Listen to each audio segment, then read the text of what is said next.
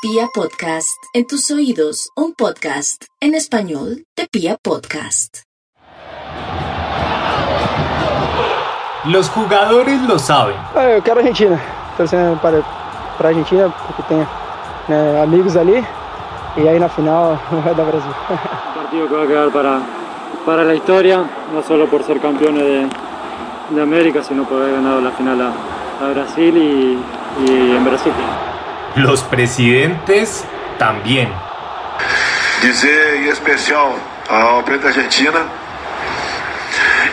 que a única rivalidade entre nós vai acontecer agora no próximo sábado no Maracanã.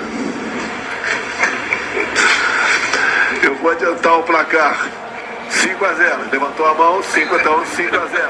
Y los hinchas mucho más.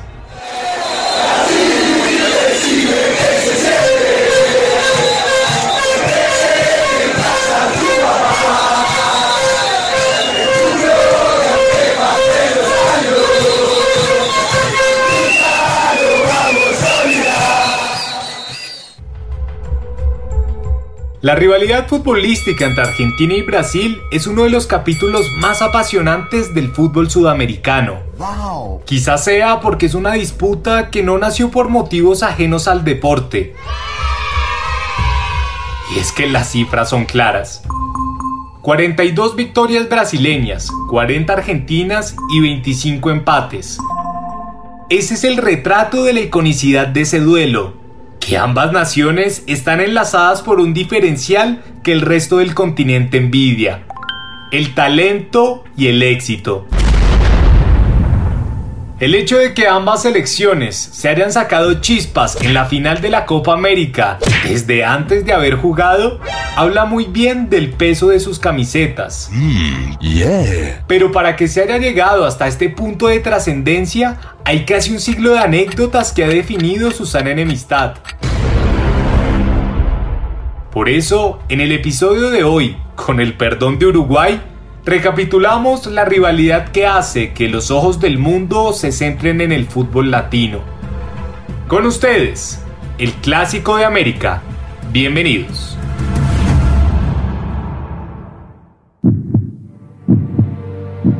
El planeta gira y la pelota también. Detrás del balón, porque el fútbol es el espejo del mundo.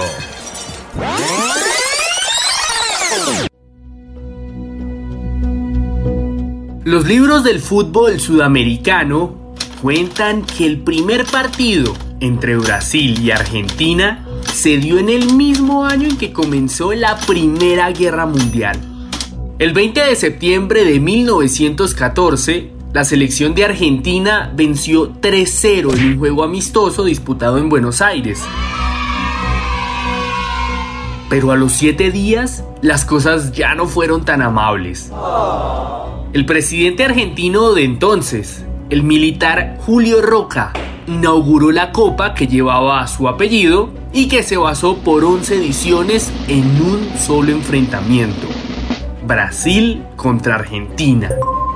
En su versión inaugural, el 27 de junio de ese 1914, de nuevo en la capital del país del tango, Brasil fue el vencedor con un tímido 1 a 0. Que la historia del fútbol recuerda con agrado como el primer título de la selección brasileña.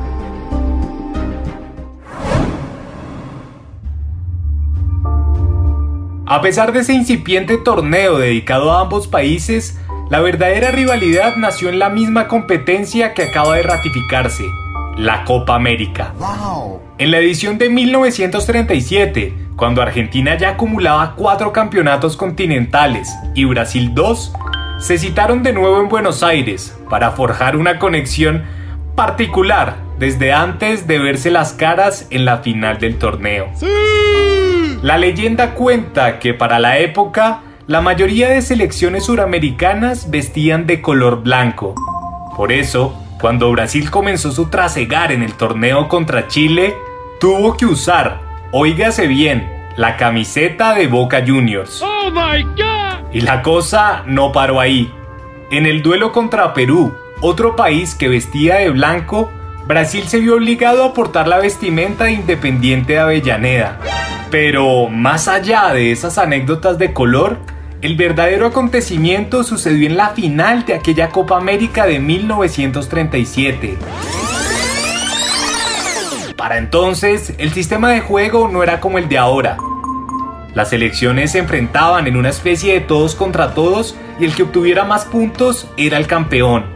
Así fue como el destino quiso que Brasil y Argentina se encontraran en el último partido de esa especie de liguilla. Si empataban, Brasil sería campeón.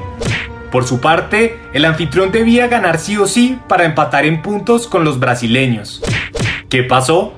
Argentina venció con lo justo y forzó un partido extra para dirimir el dueño del trofeo continental. Allí nació la rivalidad. El partido extra duró un empate hasta la prórroga. Y después de esa extensión del partido, Argentina marcó y doblegó a los brasileños. Cuenta Marcos Guterman, periodista brasileño, que ese partido fue verdaderamente una batalla en la cancha. No por nada, aquellos eran los años de la formación de la identidad nacional brasileña. Y ese partido que perdieron fue un factor importante para que naciera la pasión por el fútbol en el país que hoy es pentacampeón del mundo.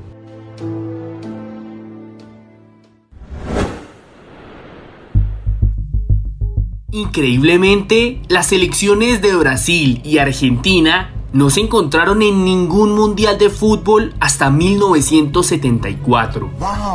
En aquel torneo que se realizó en la antigua Alemania Occidental, la verde amarela, que venía de proclamarse tricampeona en México 1970, se cruzó con la albiceleste dirigida por Juan José Pizzuti en los cuartos de final.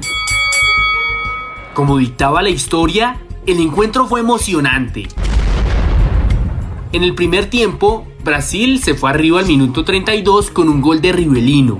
180 segundos después, Brindisi le dio el empate a Argentina. Ya en el segundo tiempo, Jairzinho logró quebrar la barricada rival y certificó la victoria brasileña. La que se podría considerar como una revancha vendría en el Mundial siguiente, el de Argentina 1978.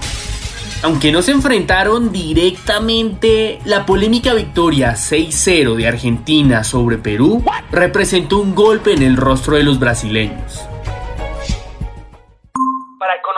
Historia de ese encuentro y la controvertida Copa de 1978, te invitamos a escuchar nuestro episodio El Mundial de la Dictadura.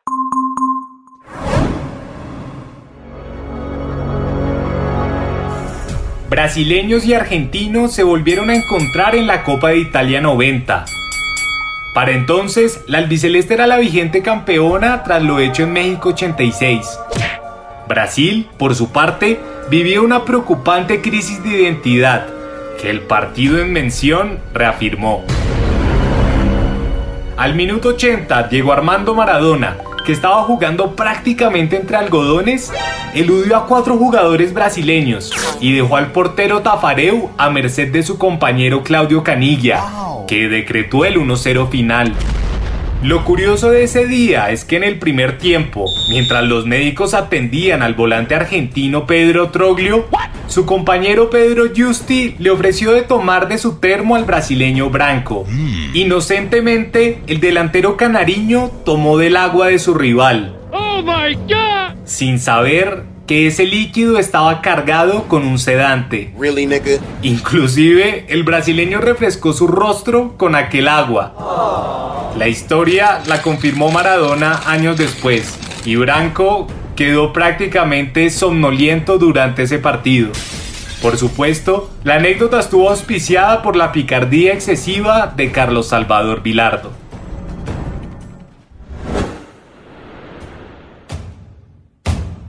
En los tiempos modernos, la rivalidad no ha bajado su intensidad emocional, pero sí su carga en la lucha de campeonatos.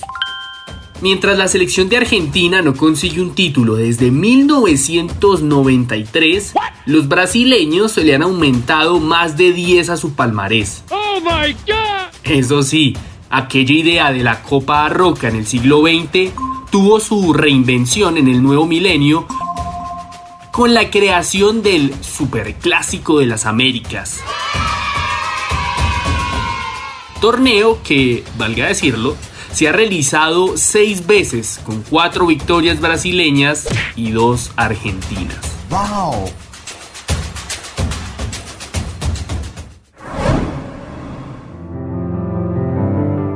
Por si quedaban dudas de la dimensión de la disputa futbolística entre Brasil y Argentina, traemos una noticia desde Bangladesh, a más de 15.000 kilómetros de Sudamérica.